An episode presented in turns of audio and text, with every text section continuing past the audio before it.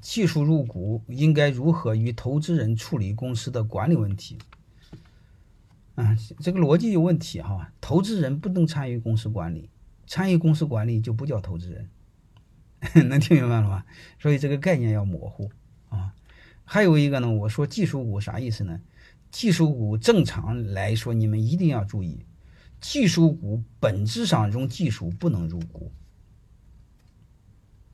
啊，就你们技术股本质上啥意思呢？就是他在拿钱，不拿钱是不能用技术入股。为什么呢？我给你讲两个逻辑。第一个，你一定要知道，作为一家机构，最值钱、最重要的是什么技术？是经营管理技术。就说白了，总经理懂企业这个技术，他比所谓的自然科学技术高级多了。好吧，你们千万别拿总经理不当技术，那是最高超的技术。你看看马云和乔布斯，啥不懂？他是一点不懂技术，但是他领导了多少优秀的人，多少顶尖级的全球顶尖级的科学家，能明白这意思吧？所以你们一定要搞明白，这是第一点。第二点，你不信我再告诉你们。近一两百年来，创造了人类有史以来的财富，就是比过去几千年创造的财富就多。而且这些财富你会发现是谁创造的？是总经理创造的，就是老板创造的。能明白了吗？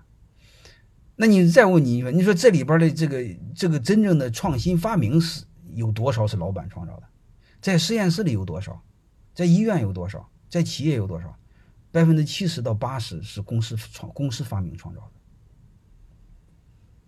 所以你们一定要知道公司对社会的贡献有多大。如果再说说一点绝对的，人类的财富百分之百是老板创造的，这个政府是消耗财富的，慈善也是消耗财富的，他不创造财富，所以真正创造财富的人应该被尊重。这个逻辑是有问题的，啊！但是不管怎么着，我就想说一个，技术本质上来说，你最好让他入股出钱。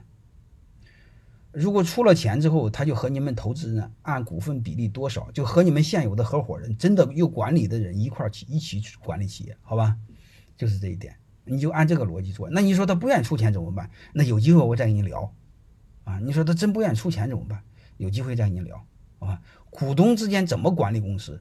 我就说，对我们小公司来说，你就选一个人做执行董事，然后执行董事兼总经理，公司的管理的大小事就都这一个鸟人说了算，就这么简单，好吧？特别是对新成立的公司，除非你公司过了好几千万了，股东好几个了，那有机会我再教你怎么成立董事会，怎么成立监事会，怎么相互制衡，怎么三权分立，那是另外一回事，好吧？